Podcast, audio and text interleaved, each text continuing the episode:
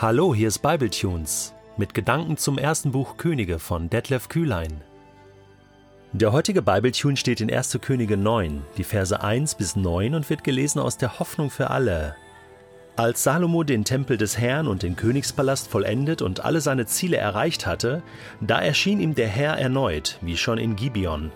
Er sagte zu Salomo: Ich habe dein Flehen erhört, diesen Tempel, den du gebaut hast, habe ich als einen heiligen Ort erwählt, an dem ich selbst für immer wohnen will.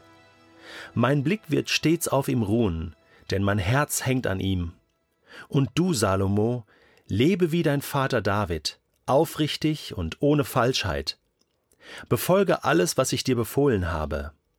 Lebe nach meinen Geboten und achte auf meine Weisungen dann wird immer ein Nachkomme von David auf dem Thron Israels sitzen, so wie ich es deinem Vater versprochen habe. Ich selbst werde dein Königtum für alle Zeiten sichern. Doch wenn ihr oder eure Nachkommen mir den Rücken kehrt und meine Gebote und Weisungen nicht mehr befolgt, wenn ihr anderen Göttern nachlauft, sie anbetet und ihnen dient, dann werde ich euch aus diesem Land vertreiben, das ich euch gegeben habe. Israels Unglück wird sprichwörtlich sein. Alle Völker werden euch verspotten. Auch von dem Tempel, den ich jetzt zu einer heiligen Stätte erklärt habe, werde ich mich wieder abwenden. Nur ein Trümmerhaufen wird von ihm übrig bleiben. Wer an ihm vorbeigeht, wird verächtlich lachen und zugleich entsetzt sein über das, was er sieht. Erstaunt wird er fragen, Warum hat der Herr dieses Land und diesen Tempel so furchtbar zerstört? Und man wird ihm antworten, weil die Israeliten den Herrn, ihren Gott, verlassen haben. Er hat ihre Vorfahren aus Ägypten herausgeführt, und doch sind sie fremden Göttern nachgelaufen, haben sie angebetet und ihnen gedient. Darum hat der Herr nun dieses Unglück über sie hereinbrechen lassen. Was wäre das Schönste für dich, was dir heute passieren kann? Überleg mal einen kurzen Moment. Hm, irgendein Wunsch, der in Erfüllung gehen könnte? Und jetzt überleg mal, hast du dafür schon gebetet? Das ist doch das Schönste, was passieren kann, wenn Gott dein Gebet erhört, oder? Wenn Gott dir auch mal einen Wunsch erfüllt, etwas, womit du gar nicht rechnest. Weißt du, die Beziehung zu Gott ist ja nicht statisch. Es ist eine Partnerschaft, natürlich eine sehr ungleiche Partnerschaft. Da ist Gott, der allmächtige Gott im Himmel, und da sind wir, fehlerhafte Menschen, auf der Erde. Aber es ist eine Freundschaft, es ist eine Beziehung. Wir dürfen Vater sagen, wir sind seine Kinder und Kinder dürfen bitten. Und Jesus sagt mal an einer Stelle, welcher Vater gibt seinem Kind ein Stein, wenn es um Brot bittet? Also, wer bittet, dem wird gegeben. Gott möchte, dass wir bitten und er möchte unsere Bitten erhören. Er wird uns keinen Blödsinn geben. Er wird uns auch keine egoistischen Wünsche erfüllen. Aber er ist ein Gott, der gerne gibt. Salomo erlebt ja genau das. Er hatte ja einen Wunsch frei und Gott hatte ihn schon gesegnet mit, mit Weisheit, mit Reichtum, mit, mit äh, so vielen Dingen und auch, dass er den Tempel nun bauen durfte. Jetzt war das abgeschlossen. Und es heißt dann, ich habe dein Flehen erhört. Ja, er begegnet Salomo und antwortet ihm sozusagen auf das lange, lange Gebet, was König Salomo gebetet hatte, vor den Ohren Israels. Ich habe dein Flehen erhört, ich habe dein Gebet erhört, ja. Toll gebetet. Hier ist meine Antwort. Diesen Tempel, den du gebaut hast, den habe ich als heiligen Ort erwählt. Es ist mein Haus, ich wohne darin, meine Gegenwart ist dort allgegenwärtig und, ähm, und das soll so sein. Und ich will an diesem Ort wohnen. Dieses Haus gehört mir, deswegen ist es heilig. Es gehört sozusagen zum, zum Inventar Gottes, ja. Gottes äh, himmlischer Abdruck auf Erden. Mein Blick wird stets auf ihm ruhen, mein Herz hängt an ihm. Toll formuliert. Hier, das ist so meine, meine Schatztruhe. Das ist so, das, äh, das ist etwas, wo ich auch äh, meinen Blick drauf habe. Das heißt, ähm, ich werde es beschützen. Und, und ich werde zusehen, was dort passiert und werde auch die Gebete, die dort gebetet werden, erhören. Ja, das ist eine tolle Antwort.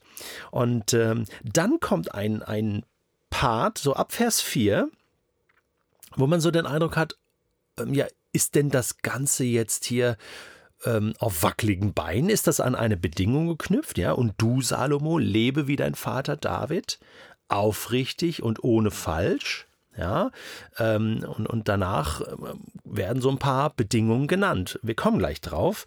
Interessant ist hier, dass David nochmal erwähnt wird. Äh, lebe wie David, aufrichtig und ohne Falschheit. Wir haben schon öfter darüber gesprochen. Äh, David hat ja also nun wirklich kein fehlerloses Leben gelebt. Überhaupt nicht, im Gegenteil. Also der hat so daneben gegriffen zum Teil, also richtig übel. Also Ne, also Ehebruch und Mord, äh, das sind nur die, das sind die größten Sachen, aber da war noch viel, viel mehr. Ähm, aber, und das ist interessant. Gott erwartet jetzt von Salomo nicht das perfekte Leben und sagt jetzt hier nicht, also du musst immer alles richtig machen, sonst äh, ähm, äh, geht das hier nicht gut, sonst nehme ich dir den Tempel wieder weg. Nein, nein, er sagt, ähm, wie David, nämlich aufrichtig und ohne Falschheit. Also ehrlich, aufrichtig, stehe zu deinen Fehlern, erkenne auch, dass du falsch liegst und kehre immer wieder um. Äh, lass dir immer wieder vergeben, ja, ähm, sei bescheiden, sei demütig vor deinem Gott. Äh, erkenne, dass du eben nicht perfekt bist und, und lebe in der Abhängigkeit äh, von mir. Das hat David der Mensch nach dem Herzen Gottes wunderbar vorgelebt. Und das ist die Erwartung auch hier an Salomo und so auch an das ganze Volk Israel. Also, dass wir hier das nicht falsch verstehen. Nicht die Perfektion ist erwartet, alles immer richtig machen. Nein, nein. Äh, natürlich alles befolgen, alles dafür geben und, und mit dem Herzen dabei sein. Und, und wenn Fehler passieren, offen sein, ehrlich sein, aufrichtig sein, ohne Falschheit, sagen hier, Gott vergib uns, ähm, lass uns wieder neu anfangen, an Gott dranbleiben, nicht aufgeben. Dann kommt nochmal die Verheißung, wird immer ein Nachkomme Davids auf dem Thron Israels sitzen. Das habe ich deinem Vater ja auch versprochen und so wird es auch sein. Ich selbst werde dein Königtum für alle Zeiten sichern. So, aber ab Vers 6 kommt ein Teil, der lässt uns doch schon ein bisschen staunen und mit den Ohren schlackern. Ne? Doch, doch wenn ihr oder eure Nachkommen mir den Rücken kehrt und meine Gebote und Weisungen nicht mehr befolgt, wenn ihr anderen Göttern nachlauft, sie anbetet, ihnen dient, dann werde ich euch aus diesem Land vertreiben, das ich euch gegeben habe, äh, und, und auch den Tempel wieder wegnehmen. Der wird zerstört werden. Man denkt so, also das Ganze sollte eigentlich die Überschrift haben, unmöglich, dass das je passieren wird. Gott macht es selbst deutlich, indem er, indem er sagt, also, ne, dann werden Leute kommen und sagen, und ey, äh, was ist denn hier passiert? Was hat dieses Volk denn Schlimmes gemacht? Ja, also sie haben äh, ihren Gott verlassen und das ist der Gott, der sie aus der Sklaverei befreit hat ähm, und alles für sie gegeben hat, dieses Land geschenkt hat, alles gegeben hat und den haben sie jetzt wieder verlassen. Stell dir das mal vor. Dann denkt man so, nein, unmöglich. Das kann ja nicht passieren. Das wird auf keinen Fall passieren. Wer ist denn so doof? Wer ist denn so doof, einen Gott, der, der, der mich liebt, ja, der alles für mich gibt, zu verlassen? Den Rücken zuzukehren und sagen, ist mir jetzt egal. Das wird niemand tun. So sind übrigens auch die zehn Gebote gemeint. Das ist unmöglich, also es ist undenkbar.